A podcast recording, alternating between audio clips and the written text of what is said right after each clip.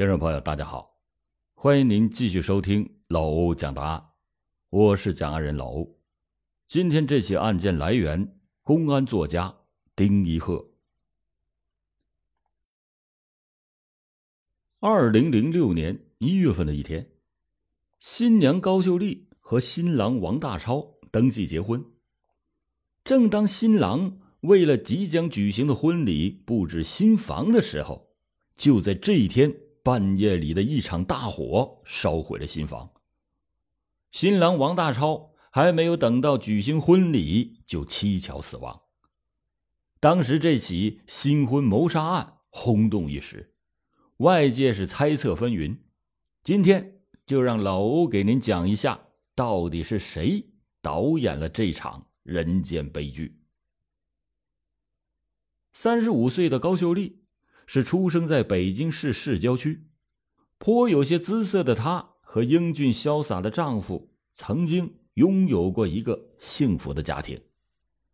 然而好景不长，因为高秀丽性格极端，夫妻俩经常是因为家务的琐事引发家庭大战，加上两个人又没有孩子，他们的婚姻陷入到岌岌可危的状态。为了扭转这个婚姻的危局，高秀丽全身心的投入到保险行业。她梦想着做一个保险精英，以此来挽救她的婚姻。高秀丽从两千年开始成为了一家保险公司的业务员，负责办理人寿保险。她的拼劲儿和伶牙俐齿，令她的业务成绩是蒸蒸日上。在二零零三年十二月的一天上午，高秀丽来到了北京市郊的一家公司推销她的保险。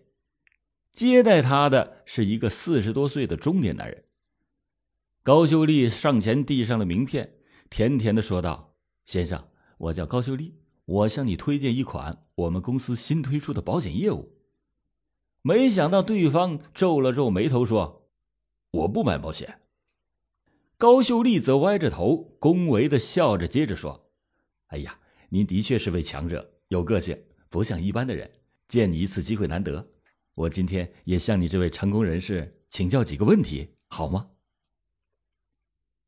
那位男士很爽快的回答说：“你不用绕圈子，有话你直接说。”没想到高秀丽是问了一个非常古怪的问题，他说：“请问。”恐龙强大还是蚯蚓强大？老虎强大还是蚂蚁强大？那位男士开始是一愣，继而就不屑的回答说：“三岁的孩子也知道老虎是兽中之王，你到底要问什么？一只小老鼠和一头大象，难道有什么可比之处？”高秀丽嫣然一笑的说：“先生，照理呢你是对的，但事实往往是有悖于常理。恐龙强大。”但是灭绝了，蚯蚓弱小却处处皆是，所以需要特别加以保护的恰恰是前者。社会的法则也是如此。美国够强大吧？但世贸大楼被撞了，五角大楼也被撞了。强大的美国最需要保护，穷人和富人谁更需要保险？照理应该是穷人，但事实恰恰相反，越是强大越脆弱。越是强者，越需要保护。就像你的企业，财大气粗，风险自然大。身为老板，更要居安思危，为自己和家人考虑考虑。那位男人一听就站了起来，亲手倒了一杯茶，端给了高秀丽，说：“哎，你真是伶牙俐齿啊！说吧，让我买什么保险？”这前后不到五分钟，高秀丽就签下了一份巨额的保单。他兴奋地说：“哎呀，真不好意思，我都忘记问您贵姓了。”蔡刚明则用欣赏的目光看着高秀丽说：“我叫蔡刚明，你就叫我蔡哥吧。你和那些跑保险的不一样，你来我欢迎，我以后还要向你请教呢。”说完，蔡刚明爽快的就填好了高秀丽提供给他的保单。这么短的时间就能拉到一份巨额的保险，在高秀丽的职业生涯中是极其罕见的。他激动的要请他吃饭，表示感谢。没想到蔡刚明回答的很干脆，他说：“成，你就定地点吧。不过说好了，你请客，我买单。”当天下午下班以后，两个人就如约在一家酒店见面。高秀丽点了几个菜，还要了一瓶红酒。推杯换盏之间，两个人聊起了各自的家庭。蔡刚明告诉高秀丽，他是本地人，现在是这家公司的部门经理，妻子在家当全职太太，孩子正在上高中。蔡刚明说到这些的时候。高秀丽羡慕的说：“哎呀，你有这么好的家庭，我可没有嫂子这么有福分呐！还要到处拉保险，有时候遭人白眼，回家也没有人心疼。”说着，他眼里慢慢的湿润起来，令蔡刚明竟然有了一种心疼的感觉。吃完饭以后，蔡刚明抢着结了账，让高秀丽觉得有些过意不去。之后。高秀丽开始拿蔡刚明和丈夫相比较，这越比较越觉得蔡刚明才是真正的男人，他那颗少妇的芳心也就开始蠢蠢欲动。此后，两个人的电话联系就开始频繁起来。二零零四年春节，因为还没有上班，百无聊赖的高秀丽就拨通了蔡刚明的电话。电话里，她说：“蔡哥。”你在哪儿呢？我一个人闲着没事儿，想找你聊聊。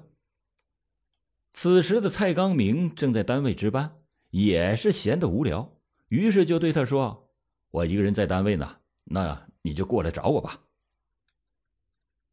高秀丽是精心打扮一番，来到了蔡刚明的单位。蔡刚明正躺在值班室的床上，高秀丽呢就坐在了床边，深情的望着蔡刚明。蔡刚明是心领神会，一把就把高秀丽搂在了自己的怀里。高秀丽之所以愿意向比自己大十几岁的蔡刚明投怀送抱，一是因为她和丈夫的感情不和谐，二是认为蔡刚明能够帮助自己拉到更多的保险，希望以此来加深与蔡刚明的关系。三呢？高秀丽太喜欢这个比自己大十几岁的爽快男人了。尽管男人不一定会因为自己的出轨而失去家庭，但是女人的行动更受感情的支配。在与蔡康明有了鱼水之欢之后，高秀丽毅然决然的和丈夫就离了婚，希望能够和蔡康明结为秦晋之好，但是。她的这种天真的想法立即的遭到了蔡康明的反对。他明确的表示，自己的女儿马上就要考大学了，妻子也没有什么可以挑剔的，他不可能因为和高秀丽有过肉体关系就去娶她。蔡刚明不愿意离婚，还有一层顾虑，那就是因为自己是本地人，很多的亲戚朋友都是在当地，在讲述自己的亲友关系的时候。让高秀丽大吃一惊的是，蔡刚明竟然与自己还有着远房亲戚的关系，这理论起来还是自己的远房表哥，尽管这种亲属关系扯起来很牵强。离婚以后的高秀丽顿时就傻了，她无论如何也没有想到情人会跟自己扯上亲戚关系。蔡刚明的一番话就如同给他泼了一盆冷水。如果高秀丽就此收敛，各自回到本来的生活轨迹上，这也许仅仅是一段不为人知的婚外恋，对他们也是一段美好的情缘。但是高秀丽离婚之后，从感情上对蔡刚明是越来越依赖，甚至呈现出一种变态的行为。他横下了一条心，既然此生得不到蔡刚明，我也一定要为他生一个孩子。也许自己生下孩子之后，蔡刚明会看在孩子的份上和自己结婚。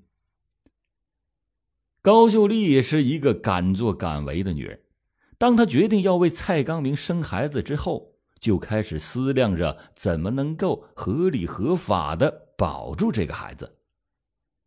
显然，自己是一个单身女人。如果生下孩子，不但遭人白眼儿，而且生下的孩子也没有办法具有合法的身份。而蔡刚明又不可能离婚跟自己结婚，现在唯一的办法就是找人顶缸打掩护，用合法的婚姻生下一个非法的孩子之后，再快速的离婚。那么，找一个什么样的人结婚，又能很快离婚呢？高秀丽不想找一个各方面都比自己强的男人，因为那样将来离婚的时候会非常的麻烦。搞不好还会露馅最好的办法就是找一个老实巴交的外地男人，因为自己是北京户籍，这样可以弥补一下自己离过婚的这个缺陷。于是高秀丽就开始向亲友放出风来，希望找一个对象，只要对方是个老实人就行，别的什么都不在乎。二零零五年一月。一个叫王大超的男人被亲友领到了高秀丽的面前。王大超是河北农村人，几年前随着姐夫来到北京打工，现在在一家公司开车，租住在高秀丽家附近的一间出租屋里。他也想娶一个如花似玉的女人，但是他个子不高，长得又不好看，再加上又没有什么钱，很多女人都看不上他。当王大超看到王秀丽的时候，他顿时的感觉眼前一亮。眼前这个风情万种的北京女人，虽然比自己大两岁，而且离过婚，但是她那种气质却跟自己接触过的乡下女人有着天壤之别。在两个人目光碰撞出电光火石的那一刹那，老实的王大超心跳加快，差点撞到了门框上。虽然高秀丽对男人这样的惊艳反应已经是习以为常了，但她还是忍不住笑出了声。介绍人走了以后，两个人便聊了起来。王大超得知高秀丽对自己也没有什么意见以后，不禁是心花怒放，哪怕是入赘到高家，他也是心甘情愿。临走的时候，高秀丽就主动的说：“我没有什么意见。”但是婚姻大事需要先让父母知道。你要是愿意，改天就跟我父母见个面吧。王大超忙不迭的就答应了下来。高秀丽谋划着结婚后生下情人的孩子，然后尽快的跟王大超离婚。如果能从他那里分得一点财产，那就更好了。而王大超此时已经把所有的心思都用在了高秀丽的身上，事儿事儿的都听他的安排。二零零五年一月十日，高秀丽把王大超领到了自己父母面前。他的父母见王大超朴实真诚，虽然没有什么家产，想想自己的女儿毕竟是离过婚的人，就同意了他们的交往。平时，王大超除了出车之外，每天就待在出租屋里。他是个少言寡语的人，因为不知道要说什么好。所以就很少去找高秀丽，所以他们之间连亲密的举动都没有过。他怎么也没有想到，名义上的女友经常去跟蔡刚明去偷情。二零零五年一月十八日，高秀丽和王大超认识还不到一个月，就仓促的领了结婚证。为了生下情人的孩子而嫁给自己并不喜欢的王大超。高秀丽觉得有些理亏，于是想从经济上得到一些平衡，所以她总是催促着王大超尽快的准备一份像样的彩礼。王大超没有多少积蓄，就去找他也在北京打工的姐夫去借钱。王大超在借来几千元之后，高秀丽依然觉得太少，就让他继续去借。这木讷的王大超终于是发了火。两个人发生了激烈的争吵，王大超就开始觉得找个北京媳妇儿这可太难伺候了，他有点想打退堂鼓。高秀丽见此状况，连忙的找王大超道歉，并且答应两个人在二零零五年国庆节正式完婚，这一场风波才算平息下来。二零零五年八月。为了操办两个人的婚事，高秀丽在自己家房子前排的邻居家租了两间平房，作为他们结婚的新房。王大超掏钱请人进行了装修，他们还买了一些结婚用品。两个人决定十月一日完婚。但是就在即将举行婚礼之前，两个人又因为财产的事情闹了矛盾。高秀丽提出让王大超给自己买一部轿车，但是打工的王大超到哪儿去筹集这么一大笔巨款呢？王大超很为难，性格火爆的高秀丽一气之下和王大超大闹了一场，国庆节的婚礼也随之泡了汤。也就是在这次争吵之后，高秀丽跟蔡刚明摊牌说：“我这辈子只爱你一个男人。”我要嫁的老公长得太丑太难看了，我其实是拿他做掩护，好给你怀个孩子。我不求让你离婚，跟你一辈子，但是这个条件你必须答应。听到这里，蔡刚明感到高秀丽是有些疯了，而他自己在情人面前也是疯狂了。他觉得这是高秀丽对自己的真爱，所以在短暂的犹豫之后，竟然答应了。高秀丽无休止的索要彩礼，这让本来就不富裕的王大超捉襟见肘。但是他并没有什么怨言。等他火气消下来之后，和自己举行婚礼。毕竟他们已经是领取了结婚证。但是，一直以来他们都没有过任何的亲密接触。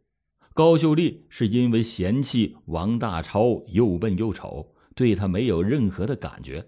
王大超则是以为等他们完婚之后才可以同床共枕。高秀丽在等待完婚的日子里，一刻也没有停止和蔡刚明的偷情，而正是高秀丽的怀孕，让他与王大超的婚礼再次的被提上议事日程。二零零五年十一月，高秀丽再次的向王大超提出。只要他能够拿出一笔钱给自己买一辆轿车，他们就马上成婚。王大超也是急于在春节前成婚，很无奈的就答应了。但是，一个普通的打工仔要拿出十几万元买车，那是很难做到的。眼看着两个人商定的婚期马上就要临近，王大超东拼西凑的也没有筹到那么多的钱。高秀丽就又跟他发生了激烈的争吵。高秀丽之所以提出来让王大超给自己买车，那是为了让腹中的孩子将来有一个保障，而且她将来生下孩子以后，即便是离婚，只要是车在自己的名下，那就算自己的了。眼看这个目的要落空。又一个恶毒的念头突然就从高秀丽的心底里冒了出来。干过六年保险的高秀丽最明白人身意外保险的回报方式。如果给王大超上一份保险，他一旦遭遇不测，那么保险公司赔付的钱那可就归自己了。想到这些。高秀丽破天荒的买了一瓶好酒，又到饭店要了几个好菜，来到了王大超的住处。王大超见高秀丽对自己这么贴心，兴奋的也不知道说什么好。他一边喝酒，一边独自的陶醉着。高秀丽坐在王大超的身边说：“我已经想好了，我要给你买一份保险，作为我给你的结婚礼物，怎么样？喜欢吗？”沉浸在幸福之中的王大超还没有回过神来，听说他要送自己这么一份厚礼，高兴的一个劲儿的点头。王大超根本就没有想到，自己已经成为了高秀丽的猎物，离死神也是越来越近。几天以后，高秀丽迫不及待的给王大超上了意外伤害、大病等多项多类型项目的保险。保额一共是四十万元。在受益人一栏，高秀丽毫不犹豫的就填上了自己的名字。王大超根本就没有怀疑过高秀丽给自己买保险的动机，他深信这是未婚妻爱自己的行为。随着婚期的临近，高秀丽腹中的胎儿也开始成型，摸着刚刚开始隆起的肚皮，高秀丽思考着下一步的计划。她本来想等结婚以后把孩子生下来，再和王大超离婚，然后独自抚养他和蔡刚明的孩子。但是她实在是不愿意和这个顶缸的男人有任何的肌肤之亲。把四十万元的保单签订之后，她的恶毒计划进一步的确定下来。二零零六年元旦的晚上，高秀丽再次的催促王大超买车，两个人为此发生了最为激烈的争吵。最后，高秀丽恨恨的甩手离开了王大超，直奔蔡刚明的单位。当天晚上，高秀丽在蔡刚明单位的值班室里住了一夜，向蔡刚明哭诉着说：“他答应结婚买车，到现在也没买，这快结婚了也没有钱。”连装修买家具的钱都是他找人借的，我已经跟他说的很清楚了，钱不到位，结婚的事儿那就先别提。在蔡刚明劝说了一番之后，高秀丽的闷气才稍稍的平复下来。就连蔡刚明也不会想到，高秀丽此时已经为杀害王大超埋下了伏笔，他要让王大超不知不觉的死亡。并且从他的意外死亡中捞一笔钱财。连续数天的冥思苦想，一个罪恶的计划在他脑海里形成，那就是把安眠药放在王大超的水杯里，让他在不知不觉中悄悄的死去。二零零六年一月三日晚上六点三十分，盼望多时的机会终于到了。高秀丽晚饭以后来到他和王大超的新房，两个人把新房装扮的拉花挂上之后，又为了经济问题发生了争吵。趁着王大超不注意，高秀丽把早已经准备好的药片全倒在了王大超的茶杯里，然后转身离开。晚上十点以后，高秀丽又回到了新房里，王大超此时躺在被窝里说：“我好难受啊。”你在茶水里是不是放了药？一听王大超这么说，高秀丽担心露馅趁机的就从客厅里拿来了一把锤子，隔着棉被照着王大超的头部狠狠的打了两下。王大超顿时就没有了声音。高秀丽随后把床单点燃，又把锤子扔到院子里，回到了自己的家中。床单很快就引燃了新房里边的被褥和家具。新房里就慢慢的燃起了大火。当邻居们发现起火，报了警之后，消防员在火场里边发现了新郎王大超的尸体。二零零六年一月十日，高秀丽换了一个新手机号给蔡刚明打电话。蔡刚明问高秀丽：“你怎么换号了？”高秀丽说：“王大超死了，我换号是怕连累你。咱们俩明天找个时间见上一面。”我担心要会出事儿。第二天，两个人就偷偷见了一面。一番亲热之后，高秀丽烦躁地说：“出事那天晚上，我十点多最后走的，还跟王大超吵了架。如果公安查出王大超吃过药，我们又吵过架，那我更说不清楚了。”直到此时，高秀丽也没有把杀害王大超的事实告诉蔡刚明。一月十六日。提心吊胆的高秀丽最后一次与蔡刚明幽会。杀害王大超之后，两次和蔡刚明见面，依然是不忘了云雨一番。也许是为了掩饰自己的恐惧，也许是他最后的疯狂。如果不是尸检报告，街坊邻居都以为王大超是被火烧死的。但是警方调查以后发现，王大超并非是死于大火。而是被钝器击打头部致死，在他的血液中含有大量的安定成分，死亡的时间是在起火之前。随后，有着重大作案嫌疑的新娘高秀丽被警方带走调查。